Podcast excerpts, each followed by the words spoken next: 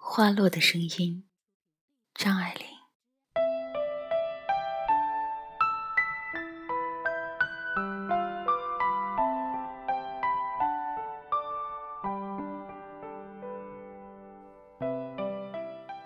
家中养了玫瑰，没过多少天，就在夜深人静的时候，听到了花落的声音。起先是试探性的一声“啪”，像一滴雨打在桌面；紧接着，纷至沓来的啪啪声中，无数中断的蝴蝶纷纷从高空跌落下来。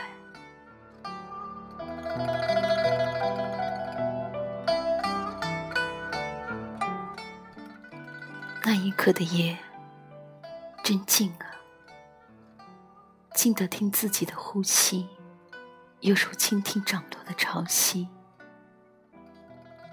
整个人都被花落的声音吊在半空，尖着耳朵，听得心里一惊一惊的，像听一个正在酝酿中的阴谋诡计。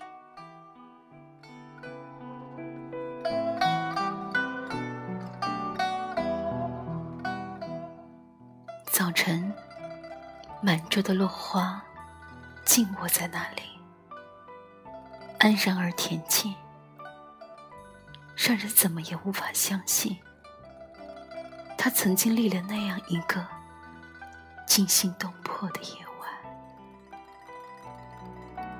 晚。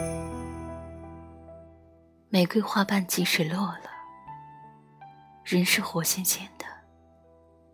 依然有一种质的质感，断的光泽和温暖。我根本不相信这是花的尸体。总是不让母亲收拾干净，看着它们脱离枝头的拥挤，自由舒展的躺在那里，似乎比簇拥在枝头更有一种遗世独立的美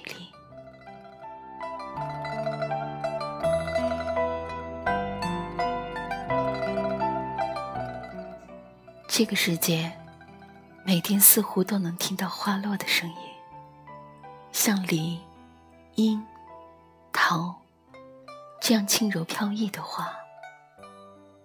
我从不将它们的谢落看作一种死亡，它们只是在风的轻唤声中，觉悟到自己曾经是有翅膀的天使，它们便试着挣脱枝头。试着飞，轻轻的就飞了出去。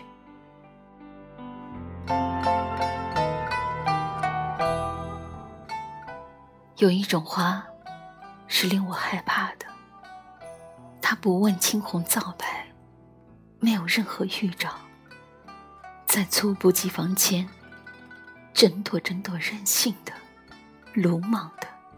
不负责任的，咕噜噜的就滚了下来，真让人心惊肉跳。曾经养过一盆茶花，就是这样触目惊心的死法。我大喊，从此怕茶花，怕它的极端与刚烈，还有那种自杀式的悲壮。不知那么温和淡定的茶树，怎会开出如此惨烈的花？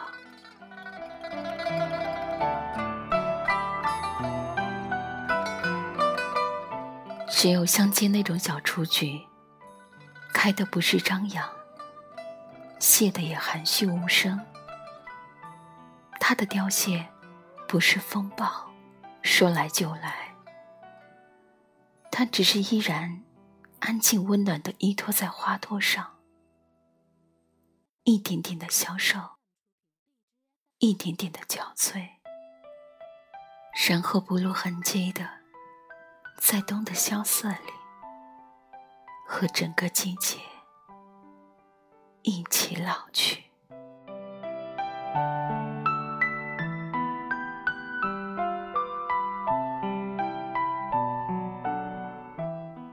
我是微然，只愿用声音陪你在薄情的世界里深情的活着。